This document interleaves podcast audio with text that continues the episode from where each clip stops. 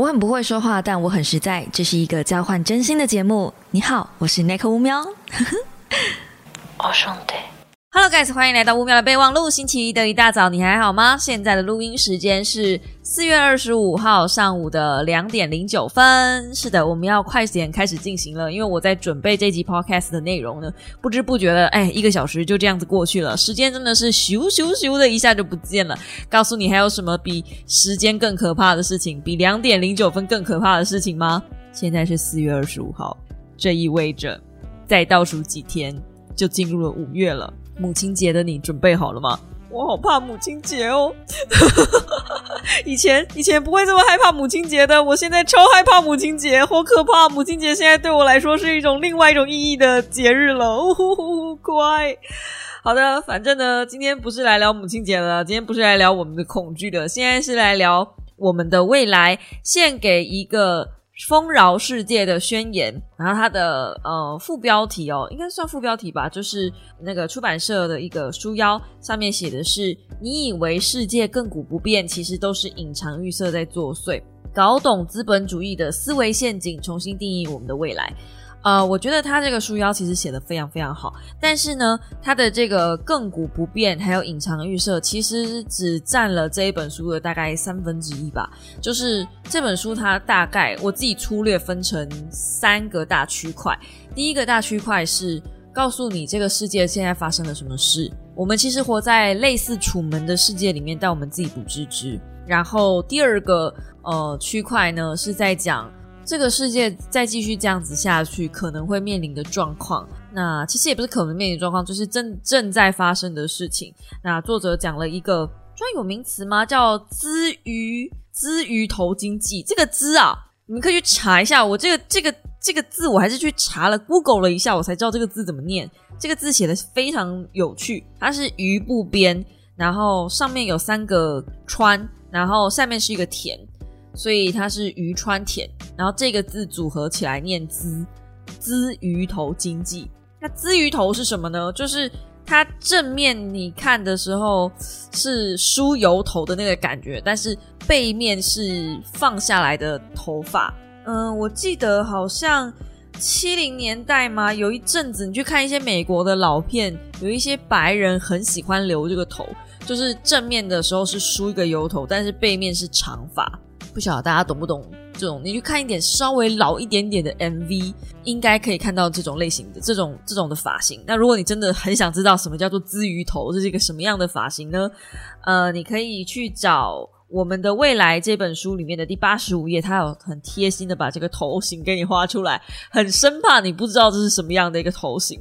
那他就觉得说，我们现在正在这种这个发型的经济里面，就是我们现在经济状况，感觉就是正面看。大家小心翼翼，但是背面有一批有一有一票人在狂欢作乐，有一票人很刻苦耐劳，礼拜一还要上班。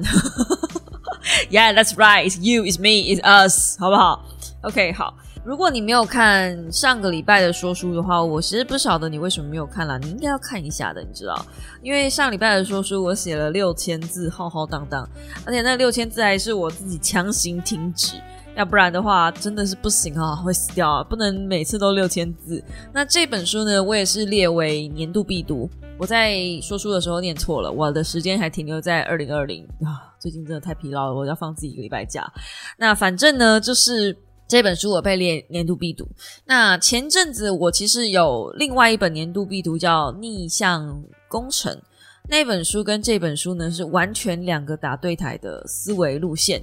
逆向工程在讲的就是，反正你看别人怎么做，你就怎么做，去看那些已经成功的人怎么思维，然后自己去照抄、去学习，或者是嗯，就是从终点走回起点。那这样子你一定会达到终点啊，逻辑上是对的。我们的未来呢，其实就是在讲，如果你持续做这件事情的话，会发生什么事。所以。逆向工程其实比较像是靠近资本主义靠拢，就是如果你想要加入资本主义这个大环境、这个游戏的话，你应该要怎么样在这个游戏里面玩的游刃有余？其实，在二零二二年这个时候，我觉得，呃，资本主义确实是越来越不友善，就是以前我们都在讲 M 型经济嘛，对不对？中产阶级会慢慢消失，大家会往前或往后靠拢。可我慢慢越来越觉得后面也在消失，诶，就是以后只剩下就是 M 那个 M 哦，M 还会有一个斜坡。我觉得以后应该是那个叫什么啊？U 型经济了，中间那一段已经不见了，只剩下最前面跟最后面。可能这个 U 啊，可能会变成小 U，然后最后会变成两条杠，就会变成呃，我觉得也不是 U 哎，可能就就你懂的，就只剩下很前面、很前面跟很后面、很后面。今天在听我老公的直播，就是他礼拜天的时候会固定直播，然后开头其实会稍微跟大家闲聊一下。他讲到一句笑话，就是我们看到一个新闻，然后在讲说什么千万房产的一个千金嘛，然后他就讲了一句千万房产，现在在台现在在台湾哪里不是千万房产？因为觉得总觉得好像你没有一个一两千万，你是买不起房子的。以前其实不是这么严重的，以前我妈买一个两房，真的很小很小的房子，十八平，对，十八平就是我们家现在在高雄的房子。嗯，十八平还隔两房，你就知道哇，这个真的是胶囊啊，真的是是鸟笼啊。但我想还还至少有个十八平哦。嗯，含含呃，如果含公社的话，可能就拉到二十三，但反正就很小很小的房子。我记得我妈那时候买，好像买个三四百万吧，也已经很喘了。对他来说，那个时候好像哎，还是买还是买了五六百，我有点忘了，反正就是没有到一千。但是现在在高雄同一个地点、同一个地方附近的区域，我想说我要帮妈妈换一间房。如果说她不想要搬上来台北的话，呃，至少在高雄可以住的舒服一点，不要再窝在鸟笼里面了。我去稍微看了一下，不好意思，高雄啊，现在也是都破千了。不要说台北破千，高雄也破千。现在真的是到哪里都破千，在台中破千，其实可以买到稍微好一点的房子吗？但也没有到非常厉害。就是你懂的，就为什么我们的未来，我们为什么台湾会变得这么可怜啊？就以后真的是买不到房子，买不起房子，不是我不想买，是真的好像买房变成一个只有有钱人才有的选择，然后变成是如果没有投期款的人变成别无选择。好啦，星期一的一大早讲这个好像有点啊过了过了，我们还是回来讲书吧。虽然书的内容好像也没有比较轻松。好的。首先呢，第一章节我们当然要来讲他书腰所说的隐藏预设嘛。嗯，如果你有看我的说书的话，其实隐藏预设他在讲的不只是隐藏预设，有很多种隐藏预设，就不只是书里面讲的利益最大化这件事，只是利益最大化这件事是资本主义的核心游戏规则。那其实这本书里面有讲到说，你不要。憎恨 player，don't hate player，去 hate the game，这样就是因为这个游戏，因为资本主义的大环境，让每一个玩家身处在这里面，我们每一个玩家变得非常往资本靠拢，变成是我们每个人都觉得说，反正就是把钱赚好赚满就好了，我为什么要想这么多？这件事情其实我那时候也在跟我老公讨论，呃，从他接开始在接管。当我的经纪人之后，我发现他其实就是这样思维的。他觉得你让书挂你的名字，你就应该要跟书商收费，因为你这是在卖你的名字嘛，这是卖你的。万一会有人看到哦，你那口乌喵推荐，那就去买了这本书怎么办？但是从以前到现在，我心里面的想法都是这件事情很了不起诶，没有多少人这辈子有机会能被写在书腰上的。所以我一直觉得这是一种荣耀，就是书商或是厂商、呃出版社的这些编辑看上我，然后愿意请我帮忙推荐这本书。我自己是觉得我有一种荣耀感跟使命感在 push 我做这件事情的，所以我并不想要收费。可是当我老公提出这一件事情，就是你应该要收费的时候，我反而会觉得说，哦，那是不是以后不应该要？以前叫我出版社跟我讲说能够挂名，可不可以挂名？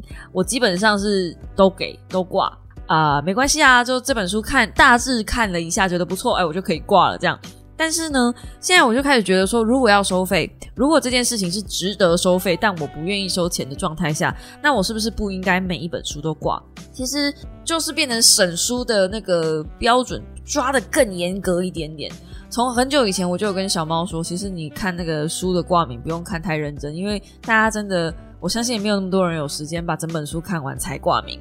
但是大致上一定会翻过，就是我不晓得你们懂不懂那种，就是快速看过一本书，跟很认真的看完一本书的那个感受。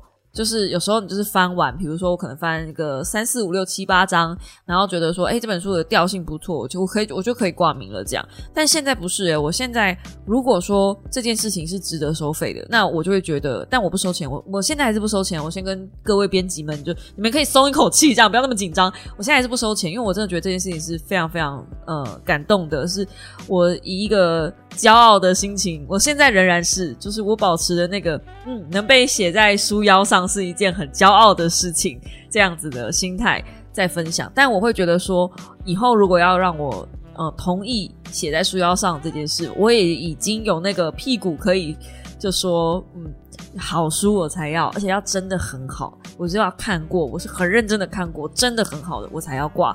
那我也很骄傲的说，我们的未来呢，我是有挂名的，好不好？然后这本书也是真的认证，是我觉得可以看。那你会想说，哎，可是 Nico 这件事，这本书已经跟你前面讲说，你的逆向工程也打对台了耶。对，逆向工程是年度必读，这本书也是年度必读。可是这两本书打对台，为什么？我会希望，如果你看了逆向工程之后，你一定要再看看我们的未来，因为这两本书它虽然是两个不同的思考逻辑，而且它一个是非常资本，一个是非常不资本，基本上是在打资本的脸。但就是因为这样。你才能够找到属于你自己的思考方式，一个属于你自己的呃推断出来的逻辑。你觉得谁说的对？有些人吧，可能会看书就觉得看了这本书，觉得哎这本书很有道理，然后看了那本书就觉得哎那本书的很有道理，不墙头草吗？没有自己的思考方式。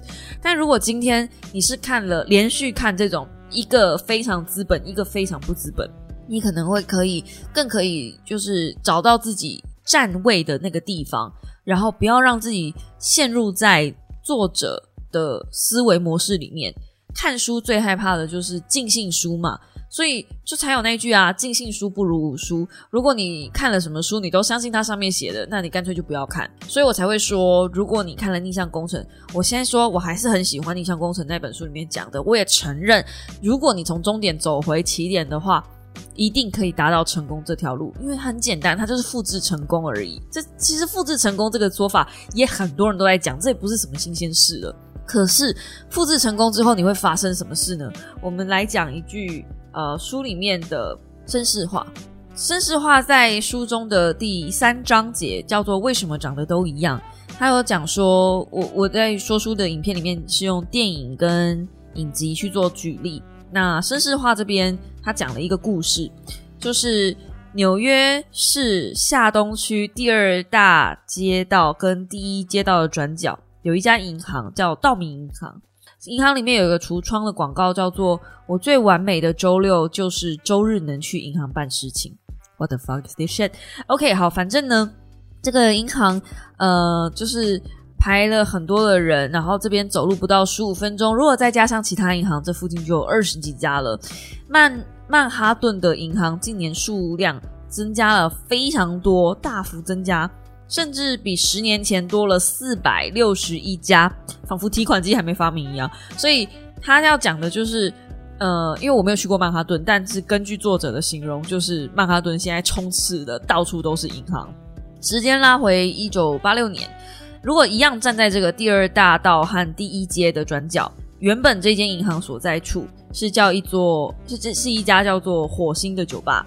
那这个火星酒吧是皇后区的一个人开的。那他对这一间酒吧非常的有主见。他跟记者说，股票经纪人、投资理专还有律师，他都不欢迎。所以这个老板不接受这三种人。如果这三种人不小心进到店里面，他会威胁要揍扁他们，并且把他们轰出去。火星酒吧就成了当地居民最爱的一个地方，然后它的呃窗墙上啊，甚至还有涂鸦啊，然后室内设计跟外观很搭啊，在我的想象里面，它应该是就是有那种很朋克啊，然后充满着地下街道啊，然后很多音乐重金属，或是你知道的，就是那种电影里面常出现，然后有喷漆，可能大家会狂欢作乐的地方。但是现在我刚刚才讲了，它是不是已经变成银行？那其实这一段我在书里面有讲，他提到了就是电子情书，他很多在讲到的，比如说比如说呃地方变成连锁店啊，或者 Subway 啊，我其实真的就是想到电子情书的那部电影的剧情。这个行为叫做市生化，也不是什么太不常见的行为嘛，只是默默的，好像在我们身边发生，但我们也不自知。我其实看到这一段的时候啊，我那时候心里面在想，很奇怪耶，不知道从什么时候开始，你不觉得在台北的街头跟在东京的街头是差不多的吗？我不晓得大家有没有这种感觉。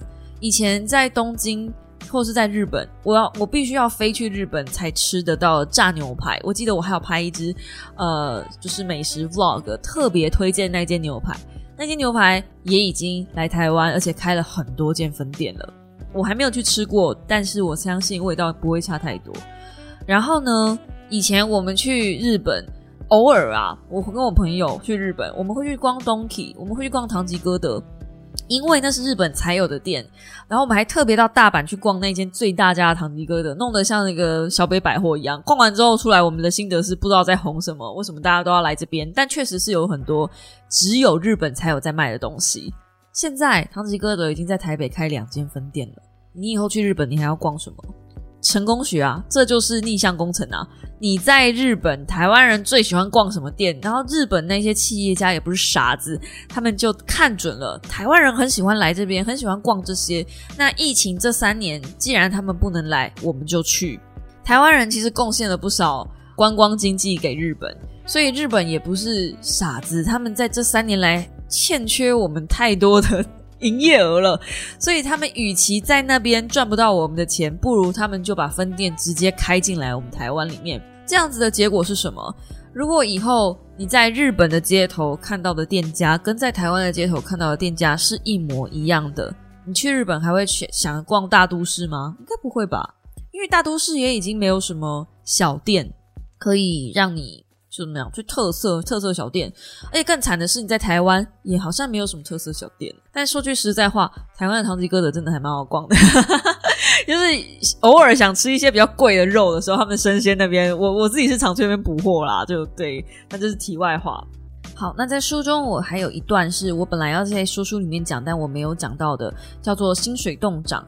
那这个章节其实我非常非常有兴趣，因为我们其实都很想知道为什么我们的薪水这么久以来都没有涨，对吧？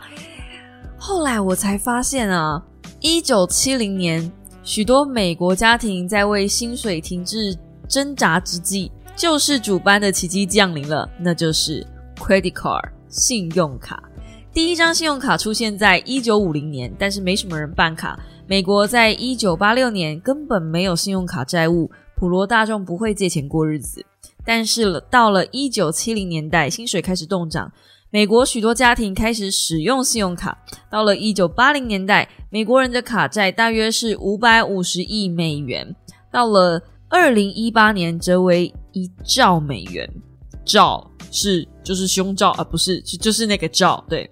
美国劳工实质收入下降，再加上信用卡债务，我们都能预见这是样什么样的结果。该调涨的薪水就是跑到这里了，薪水都变成了债务了。若从最大化阶级的观点来看，这种情况是正常合理的，因为目的在于让财务成长。要是有办法创造出新的金钱，让大家来借，顺便赚赚利息，干嘛付钱给这些人呢？所以，我们增加的并不是薪水。而是卡债，其实蛮理所当然的啦。信用卡这玩意儿不就是秉吃卯粮的最佳代言人吗？那如果你不知道秉吃卯粮是什么的话，真的有孩子不知道，所以我解释一下。所谓的秉吃卯粮，就是你原本还在一月份，或是你原本在四月份，那你已经在花五月份的钱了啊！死给，其实想想真的还蛮可怕的。那所谓的资鱼头经济呢，其实第一步就是透过企业。借由动涨薪水、资遣员工、降低服务品质来精简开支，那这就是资鱼头所谓的正面，就是在商言商嘛，就你要输的油头很漂亮、很漂亮的。那第二步呢，就是要将省下来的现金重新分配给企业高层以及股东，管理阶层要确保董事会、股东和公开市场会愿意买单。嗯，这就是所谓的背后狂欢作乐。你不觉得不知道从什么时候开始啊？我们这些人讲股票啊，很多人都在都在讲投资，讲股票，好像透过赚钱已经没有办法脱离经济，就是那个那个阶层的感觉了。你只有唯独透过投资，为什么？因为就是要把钱再投回去公司里面，你才有办法，你成为股东，你才有办法脱离那个阶级复制啊。这些道理听起来很简单，但是结合这两个步骤，就能创造出经济奇迹。原本要付给员工资遣省下来的数百万美元，以股利和股票回购的方式重新分配给高阶主管和股东。因为每个投资人都爱现金，所以有这样操作的公司股价会水涨船高。股票回购是企业如今最常用来分配利润的手段，指的是上市公司用自己的现金。将发配在外面的普通股票从股东那里买回来，公司收购股票，公司的钱流到股东手上，股东的股份又回到了公司，这样就可以减少公开市场流动的股数，同时又可以提振上市公司的股价。我这一段啊，看起来很像在洗钱。我不知道你们感觉是怎么样，但我后来想想，因为我从来没有这样子去看待过我自己的股票市场，我只知道投资什么样的公司，然后呃未来的经济状况如何如何，所以于是乎我投资这样子的题材我会赚钱，但我从来没有想过为什么这些股价会上涨，只有。呃，每个人都在讲说，哦，因为这个公司就是未来前景会好啊，就是它的价值啊，在公司本身的市价就很好啊。不过这市价这个价值到底是谁来给它估算的？当然有一套估算的系统啦。就如果我们看经济学的话，公司整个市值是有一个估算系统的。但是我从来没有想过可以利用这样子的方式抬高股价。OK，我们接着继续看下去，这个资鱼头经济是多可怕的一件事情。接着呢？会发生什么样的事情呢？我们就不看呃股东就是关于股票的那一些东西了。我们看这到底会影响多少人？一九八零年代初期，股票回购规则改变之际，美国正处于经济衰退，有九趴的劳工遭到裁员，算是经济大萧条以来最高的比例。工作机会和工厂一批批的消失倒闭。企业的说法是，他们需要勒紧裤头才能确保公司的竞争力，但这种缩衣节食的方式并不适合掌权的人。原本属于劳工的资金流入投资人和管理高层的口袋。至于投经济起飞之后，这样的情况便持续发生。接着书中就举例到了一些，比如说雅虎啊，或是一些大公司他们应该要他们做的一些事情。那最后他就说。问题其实不在于股东是否富有或投资人是否获利，而是在于劳工是这一些公司成功的主要工程，但他们的劳心劳力到最后得到的下场却是动涨薪资和大规模的裁员。企业赚到的钱远比过去的还要多，而劳工却只能努力留住饭碗。股东享受着破得高纪录的高额报酬，与此同时，劳工的薪水停滞。工作越来越没有保障，经济发展的甜美果实绕过了劳工，直接到了顶端的股东身上，但成本却绕过股东，转嫁到其他人身上，这就是资鱼头经济。我在书中就是 podcast 里面可以这样讲，是因为我没有在影片里面讲讲，是因为我觉得讲出来之后又会有一大票人说啊，然后嘞，这就是我们知道的啊，对啊，然后嘞，对啊，然后嘞，所以我是不是跟你们说投资很重要？都已经明白跟你讲了，有没有直接绕过劳工，然后到了顶端的股东身上？那你还不成为股东？我真的不知道你们到底在想什么了。这就是你知道，就是游戏规则就是这样。当然，我们的未来不是要教我们成为股东，他只是告诉你现在发生的事情是这样子，我们应该要怎么样的去改变做事情的方式，这才是这一本书真正想要讲的东西。我在这边讲这些资鱼头经济啊，或是讲这一些呃隐藏预设啊，我相信大家活在里面，我我不相信喜欢我的人是完全毫无知觉、完全没有察觉这件事情的，不可能。好不好？我家小猫很聪明，我相信每个人都知道。但是从很久以前就有人在问我，然后嘞，所以嘞，所以我们要怎么打破资本，打败资本？所谓的打败资本，并不是就不加入它，并不是就呃，你知道的，就是哦，好啊，从现在开始我就不买大公司的公司啊，怎么可能？我跟你讲，你已经完全无可逃脱了，好吗？现在除了空气是免费的，其他都要钱，而且。加上乌克兰的战争这件事情，我我看到 DC 群大家在讨论的，就是接下来我们的粮食成本要提高大概四成左右。我就想说奇怪，为什么最近食品股默默的这一直不停的在上涨？因为将来那些小麦、那些食品的原物料会开始涨啊。然后这些东西涨就会影响全世界，它并不是发生在远端的一个战争就这么简单而已。我真的不晓得那些智障要打多久，我真的希望那些智障赶快把它停下来，好不好？不要再打了。然后对，反正因为这样子战争的影响，然后再加上疫情，原物料的运输成本也贵，然后小麦成本也贵。你知道食品一涨，并不是只有食品涨吗？只要食品一动，因为它是最基本、最基本、最基本的，所以其他人为了要去应付这个很基本的开销成长，其他东西也会涨。接着下来就是电啊、水啊，然后就回到了刚刚的为什么我们的薪水没有涨？因为当这些东西都涨了，这些电啊、水啊、吃的啊都都涨了之后，我们就会干嘛？拿信用卡出来刷啊，不然怎么办？我现在手上又没有现金。现在能刷卡的地方，你还会带现金吗？我现在真的很少带身上去身上带现金了。我还有一次去听啊，那一次很丢脸，就稍稍讲一下，稍稍题外讲一下，就是我那次很丢脸去听大可爱的专场。然后我以为可以刷卡，我身上真的一毛钱都没有。我到现场发现不能刷卡的时候，心里想说：天啊，我是回到远古时代吗？我冲冲到楼下 seven，赶快去领钱，然后赶快上来。啊，真的好丢脸！我好久没有这样了。但是因为那一天，因为刚好就是去买一些东西。然后身上现金大概就只带剩下两三百块这样。我本来出门就不喜欢带太多现金在身上，我只带信用卡。哇，真是超丢脸的！怎么会？哦，好啦，反正就是就是这样子，对不对？这这就是我们，这已经不是我们的未来，这是我们的现在进行式。提到现在进行式呢，我就直接跳到最后面，在讲便当经济的地方，或是便当原则。书上我尊重书上的翻译啊，它是用便当原则。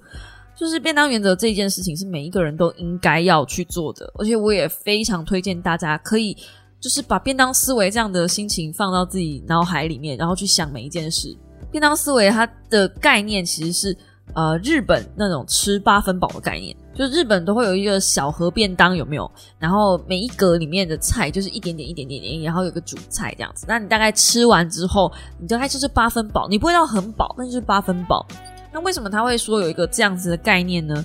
首先啊，他会把这个便当分成现在的我跟现在的我们，还有未来的我跟未来的我们。那我自己简单理解这个便当概念是，其实他要想的不是你不要只想着自己。如果你今天只把思维放在自己身上，与此同时你又呃常常活在那种就是经济最大化的世界里面，所以你就会想要不停的。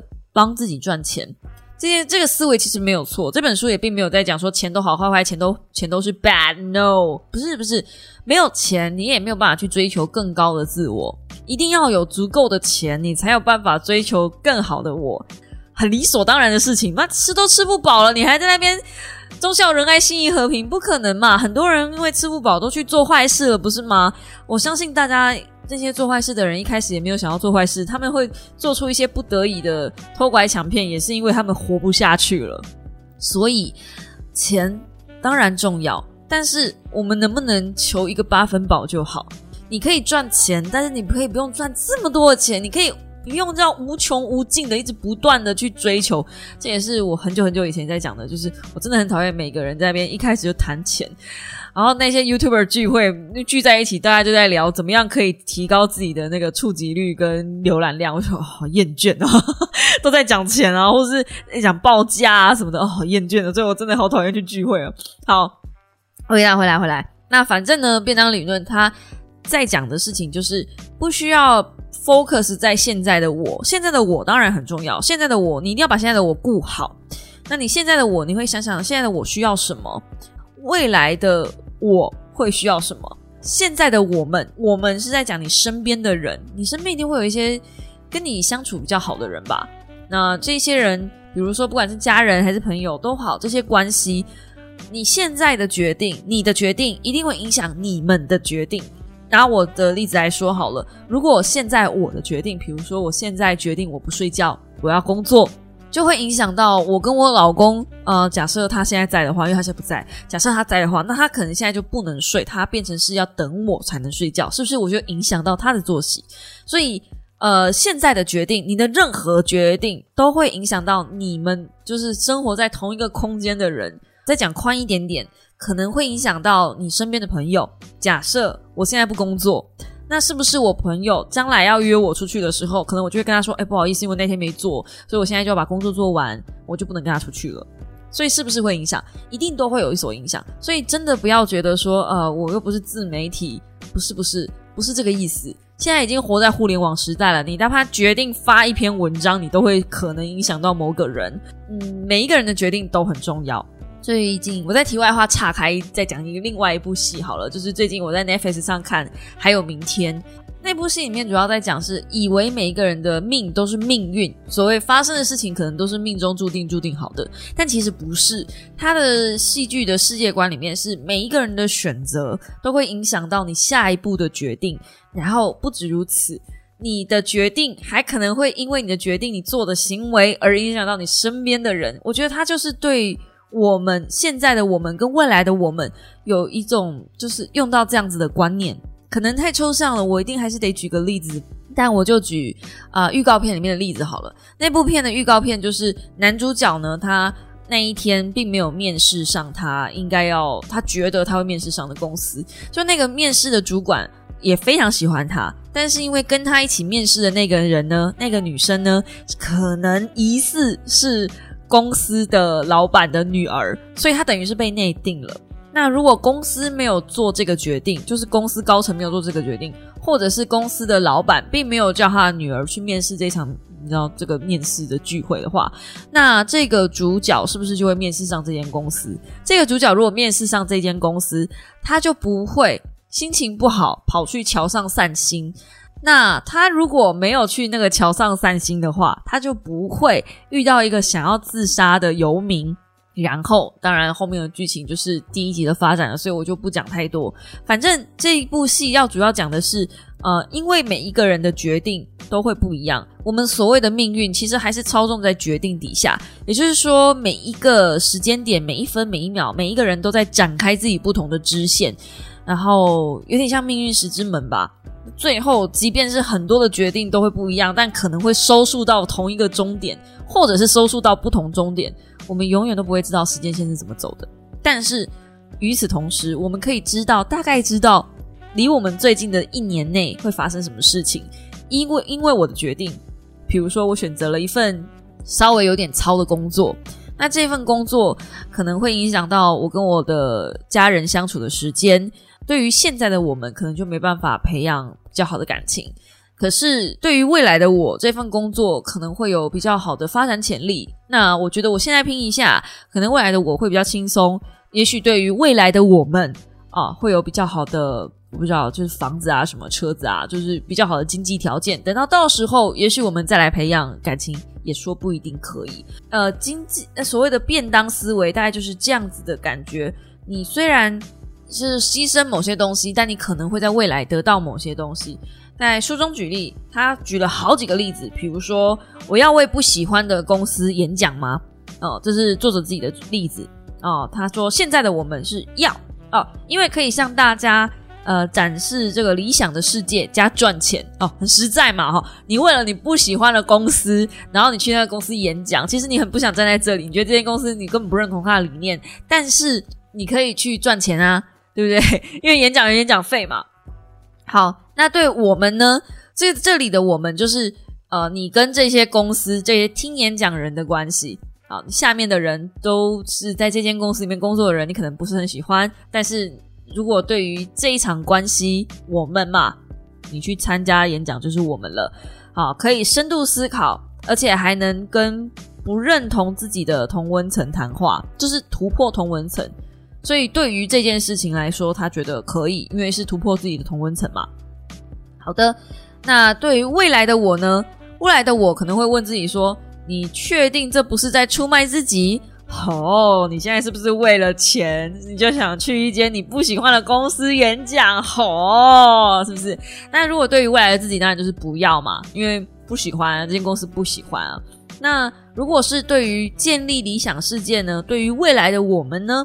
他觉得是要，因为也许经过这个演讲，原本不是同温层的人，也许可以认同自己的这些想法。因为他的演讲当然就是要大家不要赚这么多的钱，这是一件非常难的事情，我也知道。但是因为你要怎么样赚得足够的钱，足以生活，但又不用赚到太多，让让自己太累，这其实是非常难的一件事情。就是我常说的平贴水面飞行而不掉到水里去，这个中庸之道真的很难。你们要到我这个年纪啊，这句话好老。你们要到我这个年纪的时候，你会特别有感触这件事。而且我在题外讲啊，我这么一直岔题啊，我在题外讲一下，如果你能够体会这件事情，其实比较容易面对自己生活的无力感。我现在觉得很多人的无力感都来自于跟身边的人比较，还有永远赚不到钱。感觉好像要赚很多很多的钱，然后要买房子、要买车子、要生孩子，你就是要在一个人生的规划道路上。还有，你会 在跟 SMS 上面、社群上面的所有人，比如说啊，他买了衣服，他买了鞋子，他买了什么名牌包啥啥的、啥的、啥的那一些东西嘛，或者是 YouTube 开箱。这也是为什么后来我其实很少做什么我年度最爱。我知道有小猫有在问我说：“哎，怎么现在没有在拍年度爱用品了？”这样，我就觉得说。这个东西，我在拍这些东西的时候，感觉你们会呃，因为我喜欢，所以跑去买。可是有些时候，我觉得这是我喜欢的东西，不见得你们需要。而且我更害怕的是传递一种说，哦，好像让让大大家来羡慕我这种感觉。我其实没有很喜欢这样，因为我认真觉得没有一个人需要去羡慕别人的生活。曾经我是那样的人，我也坦诚，曾经我会去羡慕别人有一个就是你知道的相对理想、相对。正确答案的生活，说不骗人，说说不羡慕别人聚会很多朋友很多，这是一定是骗人的嘛？可是后来我想想，我的个性不见得到那样子的环境会开心，即便我还是羡慕，就像我很羡慕我的好朋友涂杰，她嫁了一个很好的老公，她有很幸福美满的生活，每次跟她出去都闪的不要不要的。羡慕归羡慕，就如果我真的到那样的环境，我那是我吗？就就对，就所以。没有必要去羡慕别人。有时候你得到别人有的东西的时候，你跟他一样，你他换成是你，你换成是他，他都会有他那个环境，他那个当下他的烦恼，他只是没跟你讲而已。就是你只是看见光鲜亮丽的一面，你可能没看见他刷了那个包之后，他要付多少的分期付款，那个他绝对不会抛出来。所以真的没有必要去羡慕别人的人生。哎，怎么讲到这里？糟了糟了，怎么讲到这里？OK，好，反正。这样子的便当理论，其实某种程度上，我觉得可以帮助大家吗？去看透一些 SMS 上，或是现在资本主义上创造出来的那些需求的假象。资本主义最大的一招，最厉害的一招，就是在不断的创造需求。创造需求也已经是行销人员最厉害而且最基本基本功了。原本其实我们不需要那么多的东西，你看看你生活中的环境，你看看你家里堆积了多少不需要的东西。我知道，因为我就堆积了很多不需要的东西。可是这些东西就是这一些行销媒体也好，或者是这些话术也好，我常常被那种就是你知道直播带货，脑波很弱。我也承认我脑波很弱，但我就很喜欢看人家直播讲话，有时候就说：“哎，你看这好好看，好好看哦，买了买了买了。”哎，我可能就会下单了这样。可是这就是。不应该做的事情，你知道，这是我未来接下来要克服自己的事情，就是不要再去看人家直播了。我的天呐，不要再随便直播下单了哈，太可怕了。我莫名其妙买一些自己不需要的东西。我再提一个好了，就是便当理论的范例，要不要戒烟呢？好，我相信很多人这个烟字可以换别的东西，要不要戒游戏啊？要不要戒抽卡？我啦，我啦，我说我啦，哈，好，要不要戒 any kind of things 哦？要不要早点睡呢？好不好？我们这可以自己替换哦。我觉得要不要戒烟这一题比较泛用哦。现在的我，我很爱抽烟，戒烟很辛苦，所以我不要戒烟，对吗？因为干嘛呢？对于现在的我来说，戒烟是办不到的事情，我不要，我这件事情多好，我不要。OK，好，现在的我们。家人很讨厌我抽烟，对小孩不好，所以要戒烟。对于家人跟小孩来说，戒烟是好的，所以要戒烟。好，那对于未来的我呢？又回到我自己哦。呃，会更健康、更长寿，所以要戒烟。好，对未来我是要戒烟。好，那如果对未来的我们呢？如果将来孩子开始抽烟是因为我，好，比如说看爸爸抽烟，我就跟着抽嘛，那烟好像不错嘛，对不对？哦，所以可能会影响到小孩。那如果影响到小孩就不好了，所以要戒烟。那这一格里面，你看四笔四格里面，你就说不要戒烟的只有现在的我。可是如果你看长远来看，或是看关系来看，都是要戒烟。那所以要不要戒烟？当然就要戒烟。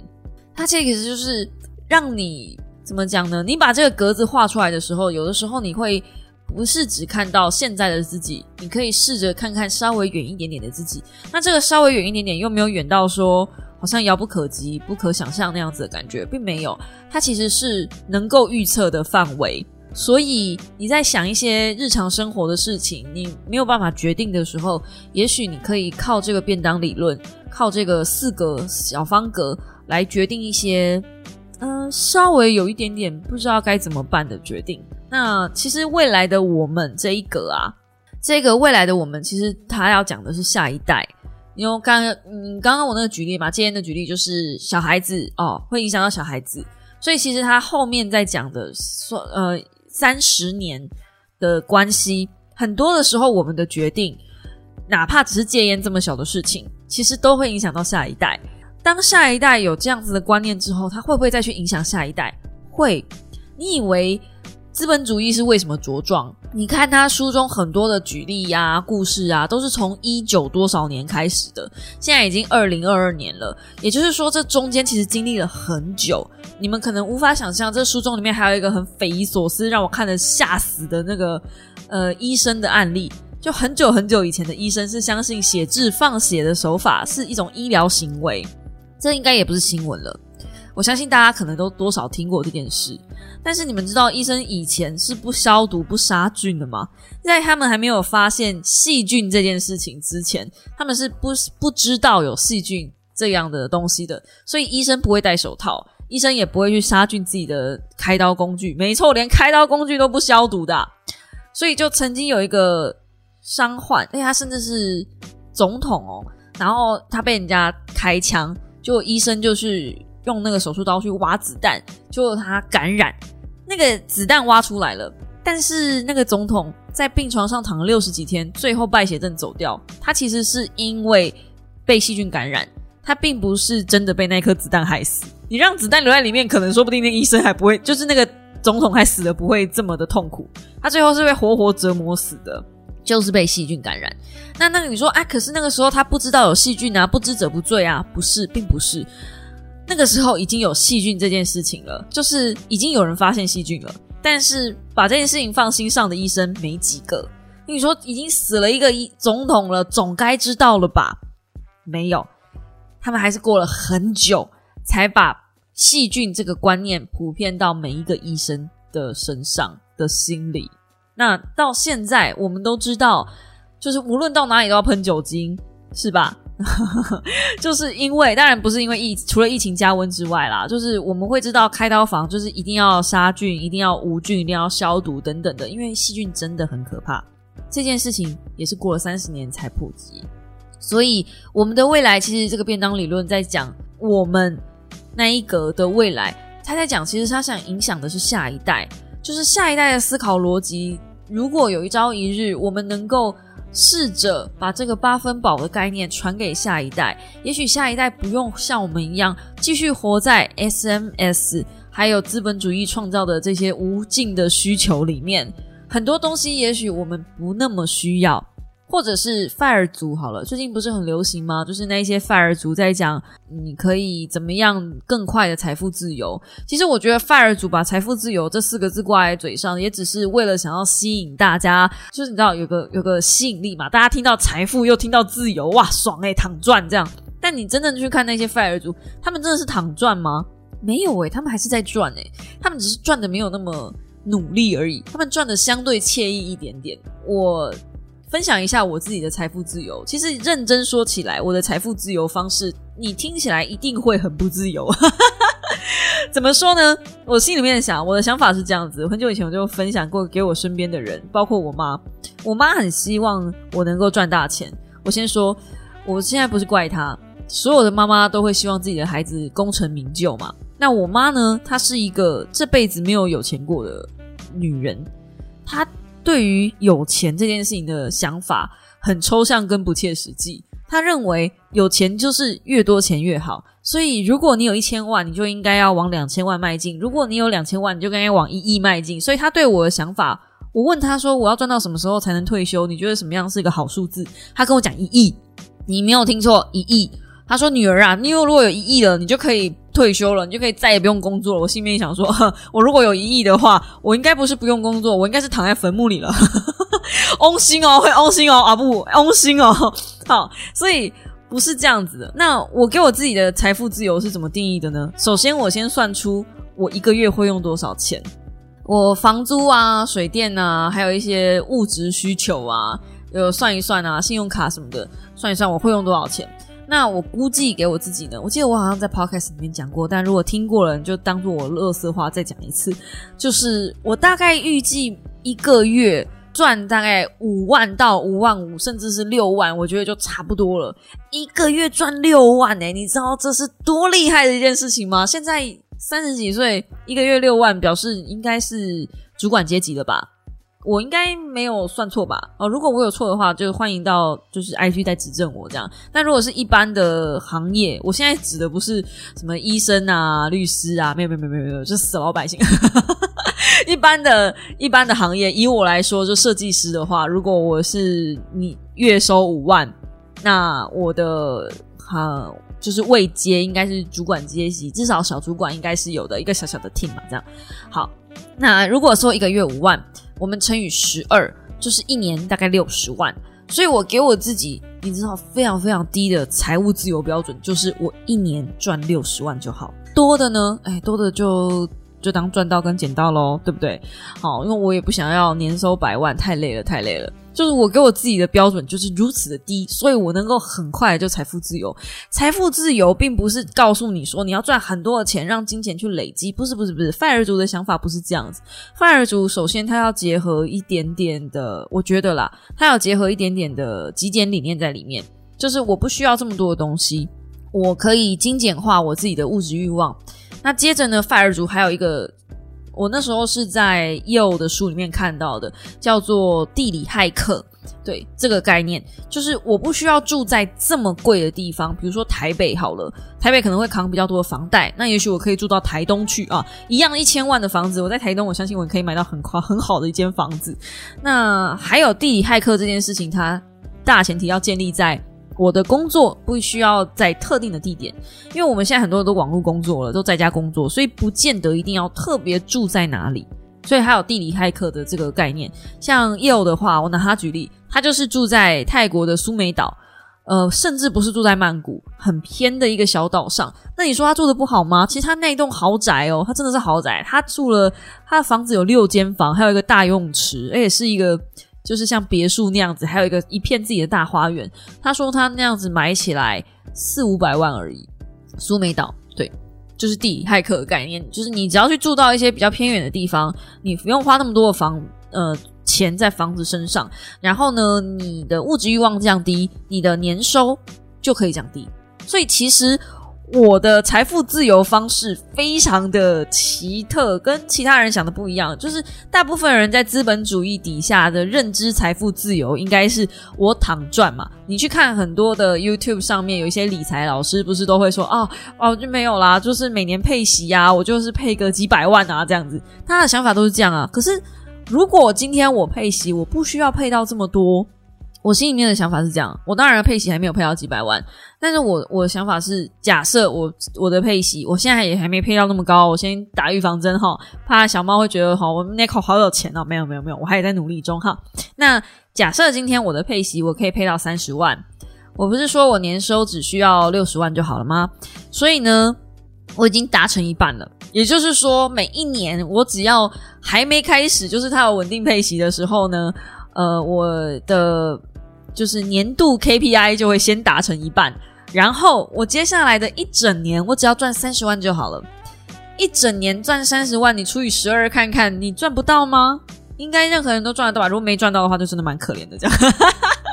当然啦，我也是，就是靠各位小猫们的帮忙，在会员的支持下呢，就是我每个月的 YouTube 还有一千多块美金的收入，那乘以二十八嘛，现在，所以我大概一个月都还有个两万多块、三万块的被动收入，嗯。哎算被动吗？其实不算呢。我一直不觉得 YouTube 是被动收入诶，我一直觉得 YouTube 是主动收入诶。妈，我花了那么多时间在影片上面，虽然我现在影片还有就是还有请人家帮忙小鱼帮忙剪辑嘛等等的，所以这又算支出。那反正我就是想说，嗯，就就就就对啦，就就你看三万乘以十二等于我这边又多了三十六万诶。然后如果我的被动收入就是。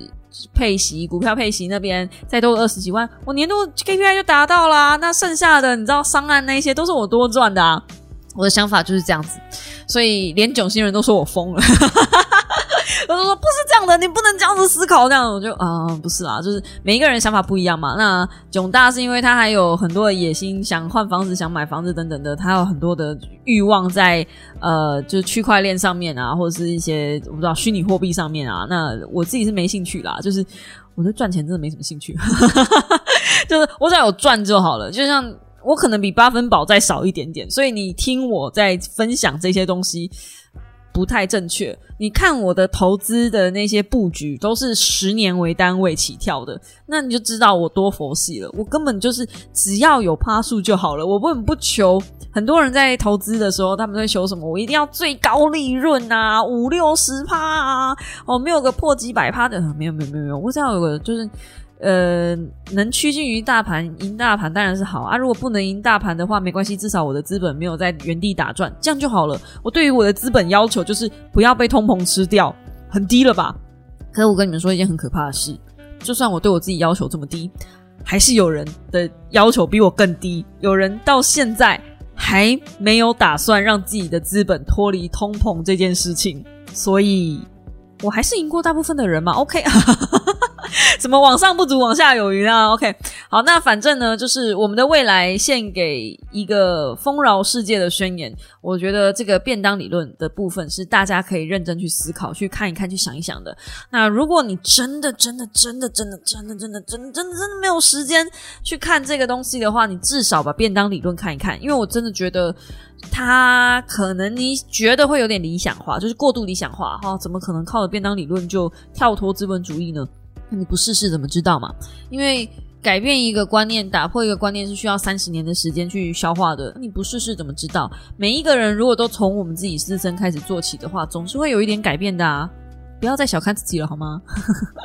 所以呃，看一下，就是第七章的便当理论也没有非常多，就是可以稍稍看一下。那他第八章呢，就是开始举例谁呃一些一些人。就是比如说 Adele 啊，或者是一些故事啊，举例这种这种嗯便当理论的一些做法，还有便当理论的发生可能性。那到第十章，甚至还有一个价值观最大阶级化。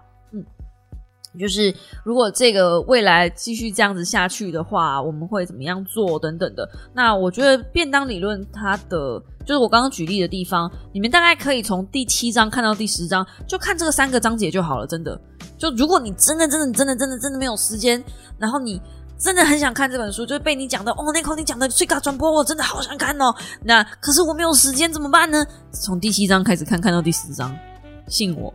这本书最精华就是第七章到第十章，前面很多的举例案例啊，那些我觉得你可以看看完之后会加深自己的危机意识感，然后告诉自己说：“哎，真的要去当股东了，真的劳工真的不行啊。”对，但是除此之外啊，除了加入资本主义这个游戏圈子之外，我们当然要试着打破这个游戏，不然你要继续在这个野蛮游戏里面玩多久？我真的觉得资本主义就是野蛮游戏那部电影。Literally，每一个人都在甩骰子，然后试着在棋盘上面走，永远走不出这个棋盘。你还要在这个棋盘里面走多久？哪怕你可以在这个棋盘里面走到第一名，成为一个很成功的玩家，不好意思，你还是在野蛮游戏里面。所谓都市丛林嘛，他根本就是在这个都市被丛林，那不是被这个资本弄到一个半死不活啊。何必何苦呢？是不是？从我们开始做起，每个人都八分饱，我相信这个未来真的会比较好。嗯，真的啦，真的。好，那最后最后我们来回答一下 IG 上面三个问题。哎，对，今天讲这么多，我还是会回答问题的，怎么样？是不是很棒呀？没有啦，就是好久没有回答 IG 问题了，所以我想说有在 IG 上面发个问，然后今天也只有个三题而已，所以还还好，我们就简单回答一下。那第一题是。呃，最近听到“情绪劳务”这个词，在工作或是一些情境下，会把情绪从五十分装到八十分，这是会累积疲劳的。你会吗？会，当然会啊。因为嗯，在开游戏实况的时候，有的时候也必须要做一些效果嘛。那在做说书的时候，有时候当然也需要累积一些效果。那最明显的就是，比如说我在开直播的时候。呃，一定会需要让自己维持一个能量比较高的状态，因为这是所有只要开过直播的人就会有一种感，就是就共通点吧。这不是感慨，就是共通点，就是大家都知道，在直播的时候你需要维持一个比较高的能量，嗯，这样子在看直播的人才不会觉得无聊。这是直播主的工作环节之一。我我真我没有在干话，是真的哦。所以我觉得我这份工作其实很容易过劳。不是只有我这个问题而已，嗯，很多直播人其实都是一样。那你看，有一些直播主，你会看他的影片，或是看他的直播，你会觉得这个人直播好无聊哦。就是他没有维持在一个很高频，他都维持在一个很低频的状态。所以每一个人直播风格不太一样啦。那我自己呢，已经尽量的去回避做这件事情了，就是嗯。但我还是多少会有点职业病在，我不晓得大家会不会有这种感觉啦。但我真的是已经有尽量在回避做这件事情了。如果心情真的很不好的时候，我就真的真的就是放纵自己，不要开台，不要看书。不要剪片，不要做工作，我就是瘫软。对我，我就打算下礼拜瘫软一个礼拜，因为再要母亲节了，我压力真的世界爆肝大，让我瘫一个礼拜应该可以吧？你们不可以，我也要可以，少啰嗦。对，反正适度的休息是蛮重要的。我很久以前在其他本书吗？就是有讲一些工作疲劳的时候，我那时候就在讲，如果你要回避你的工作疲劳这件事，你就是给自己放一个大的长假。那我觉得，我自从做了 YouTuber 之后，其实我很少放大长假。就算我真的在放假，我好像没有在社群上出现，但我实际上私底下也都还在解决工作上的事情，不论是跟厂商沟通也好，或者是我在拍照也好，等等的。所以，嗯，就对啊，就 I I need vacation，就是而且我已经三个四个月哦，三个月四个月没有看到我妈了。下礼拜要回高雄一个礼拜，就是不要阻止我，谁人都不能阻止我。好的，下一题，请问 Nico 如何处理实体书？呃，这个呢，其实实体书的部分呐，有的时候呢，我会捐图书馆，不是有时候，大部分我都捐图书馆，然后我还会。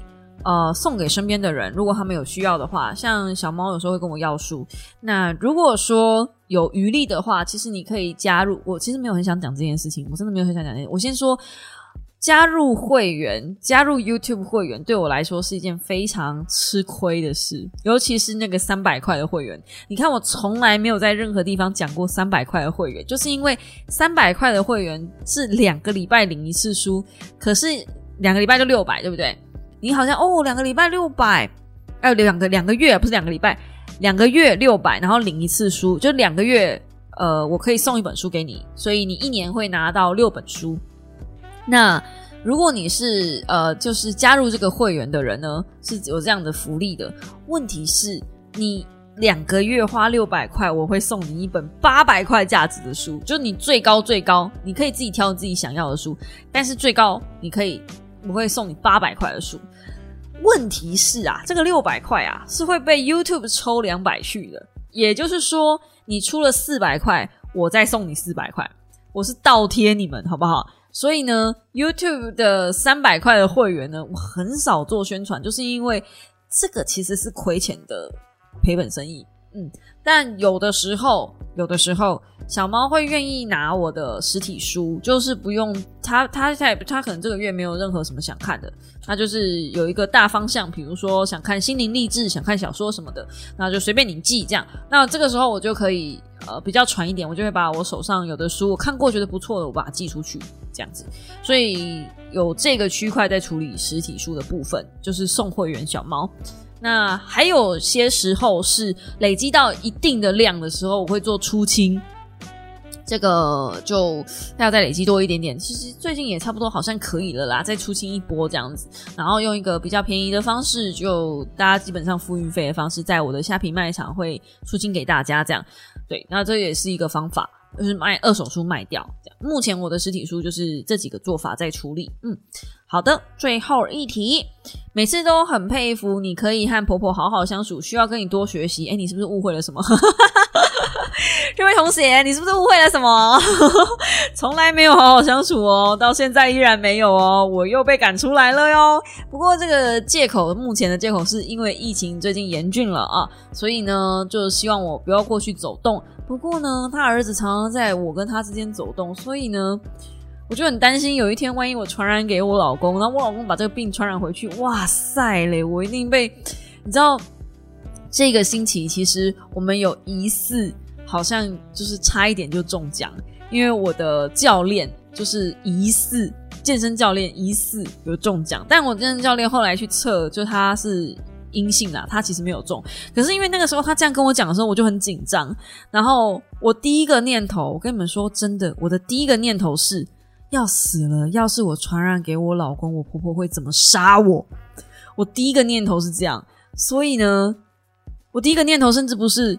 呃，我如果中奖了，我没办法回高雄，我又没办法看到我妈了。我第一个念头不是这个，诶，我第一个念头是我我我会怎么被我婆婆骂，然后我会呃，她的赖会怎么怎么敲我，然后我现在看到她的赖，我现在真的是只要看到她的赖想有那个红色字亮起来，我就 PTSD 发作，我就很害怕，很抖。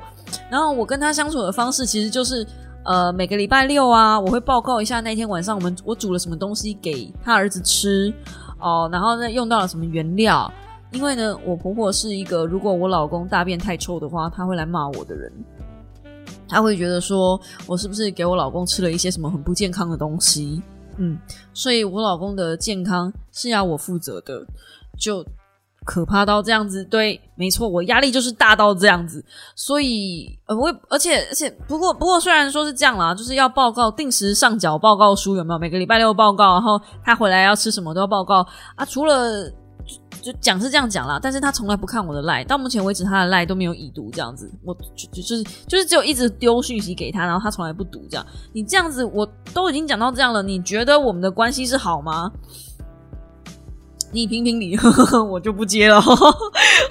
但是目前为止，我就是一个彼此找到自己相处的方式。但反正就呃，OK，他喜欢这样，我就配合，就这样。对，之后可以再讲啦。就如果真的是没有以后了，也许我可以来分享一下这段经历给我的一些感触。我真的是从惊恐、惊慌失措、恐惧、愤怒，然后不安。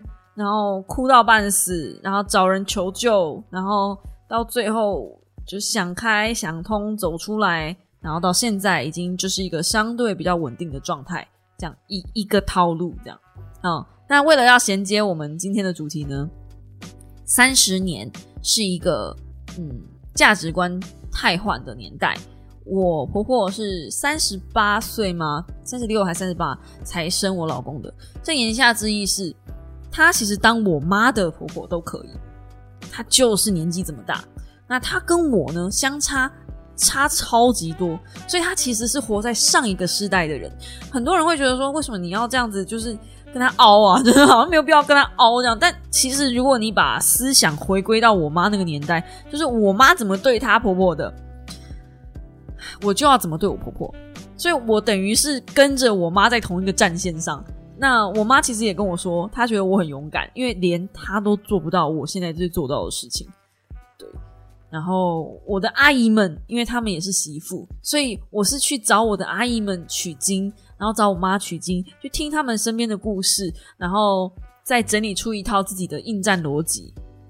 以我们现在这个年代，呃，就是二零二二年的媳妇们，绝对没有人愿意忍受这样子的事情，因为其实大家都有一个就是心知肚明嘛，每个人都有妈妈，然后每个人都有家庭。又又在少子化的年代，我妈那个年代家里面有好好多小孩的，所以跟我们这个年代家里面只有一个的想法真的很多不一样。而且我妈那个年代女性主义的思想维度也没有到现在这么高。我现在不是拿女权的妻子在挥哦，就是你们应该懂得，就是现代人的思维，尤其是一些就就价值观吧，就真的差很多。所以这样子的价值观碰撞，其实超级痛苦。超级痛苦。那我能唯一做的事情就是说实话，做自己，然后在怎么样一个让彼此双方不要太不舒服的状态下，当然我相信他应该是很不舒服啦，但至少我要让我自己舒服啦，就是我让让我自己处在一个舒服跟不舒服的那个水平线上，就是还没有到很不舒服，但至少我还可以活得下去这样。以植物来做比喻，很多时候，呃，大家去买植物的时候，都会说什么这个植物是适合放在房间，或是适合放在办公室。它虽然可以活在稍微没有阳光的地方，但它呃不会长得那么漂亮。那个就是那个植物需要的光线最低的底线是那样子。它虽然可以活在。没有阳光的地方，稍微没有阳光的地方，可是它如果有在有阳光的地方，会活得更好。那在我们现代人的一些想法维度里面，我们当然要让自己活得更好啊！我们要爱自己呀！谁愿意活在没有阳光的地方？谁愿意活在办公室里面？对不对？可是如果你今天是一个植物，你别无选择，你就是种在那个土盆里面，然后今天你的主人就是要把你放在办公室里面。让你用最低维度的地方过活，那你能怎么办？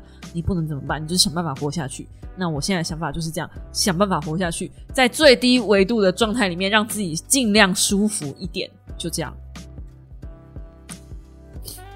你还会觉得是好好相处吗？与其说我跟他好好相处，不如说是我跟我自己好好相处了。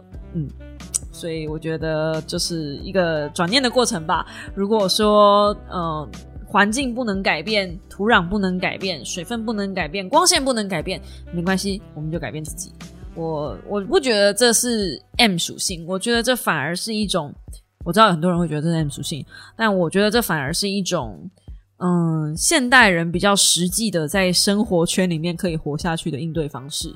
因为很多人都会很不切实际的说啊，你不喜欢这份工作你就离职啊，啊，你不喜欢这个家就离开啊，那你。就是大到一个程度之后，你也会发现很多事情并不是离开了不要了，事情就没了，不是这样子的，真的不是这样子的。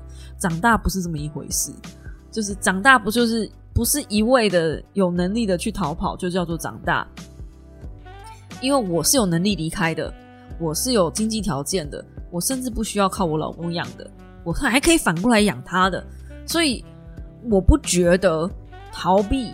还有不呃离开，还有就是你知道的过自己，就是所谓的那种什么叫做想要的生活等等的那个就叫做长大，不是？我反而觉得你面对困难，然后你试着想办法去解决困难，然后真的到别无选择的时候，才选择放下责任，这才叫做长大。嗯，让自己拥有选择权，懂吗？就是。呃，我我有选择的决定，然后我选择面对我自己的议题跟课题，然后去学习它。如果我真的学不会，那也是我的功课，这也是我这辈子的功课。这样就是这样，就是啊，我接下来再还要讲下去，现在就是变成佛教命运论了。但反正我自己目前悟出的道理就是这样，那大家也不用担心哦，就啊。你好像过得很辛苦啊！你好像过得没有没有没有，其实我真的是现在已经就是维持在一个比较舒服的状态里面了，所以大家真的不用担心，真的，因为如果真的有怎么样了，我也已经把停损点就设好了，嗯，所以不用担心，OK。OK，好啦，今天讲的有一点点啰嗦，但反正最终呢，我还是很希望大家去看看我们的未来这本书，真的真的是一本好书。它的那个书皮啊，做全白已经被我翻到米白，在我觉得它应该要往那个泛黄的趋势去去迈进了。这是我。就是最快黄掉的一本书，这应该是一个很好的称赞了，因为我就是很时常在翻它，时不时就会拿起来想一下，这样子。真的很值得大家去每个人书上书柜上收一本来听听来看看，这样子。好的，我的 podcast 在 Apple Podcast、Spotify、s o n g KKBox、Google Podcast 都有，所以如果你想必听到这里了，你一定是发现这些平台都有了。你可以喜用你喜欢的平台跟喜欢的方式，用喜欢的舒服的角度跟喜欢的维度去听它。维度，然后欢迎帮我五星留言，因为这样子呢也能够增加一下这个频道的触及率跟观看率。其实我也没有很在乎啦，对我比较在乎 YouTube 那边，所以能够呢，就是帮我订阅一下 YouTube，然后去看一下我那只说书，我会非常感谢你的。至于 Podcast 呢，我们就是有缘再见了，不是 下个礼拜再见，好不好？我们下礼拜见，大家早安，拜拜呀！我真的不太会做结尾，我是不是想办法应该要把结尾写一个公告，然后就是一个类似公版的东西，以后我就照念就好了。真的不太会结尾，真是糟糕。